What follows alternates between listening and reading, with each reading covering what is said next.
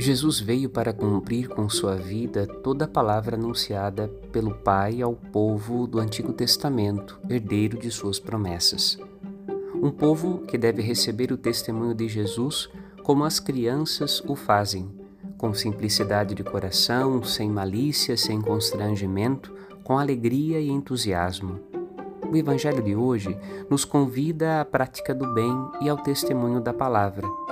De modo especial, podemos hoje meditar como é importante evangelizar os pequeninos, oferecendo a eles, crianças, jovens e adolescentes, a melhor herança que podemos transmitir. Cuidemos de ensinar as orações que rezamos, os sacramentos que frequentamos e as coisas boas que agradam a Deus. Com isso, os inserimos no mistério do Reino de Deus. Meditemos. Padre Rodolfo.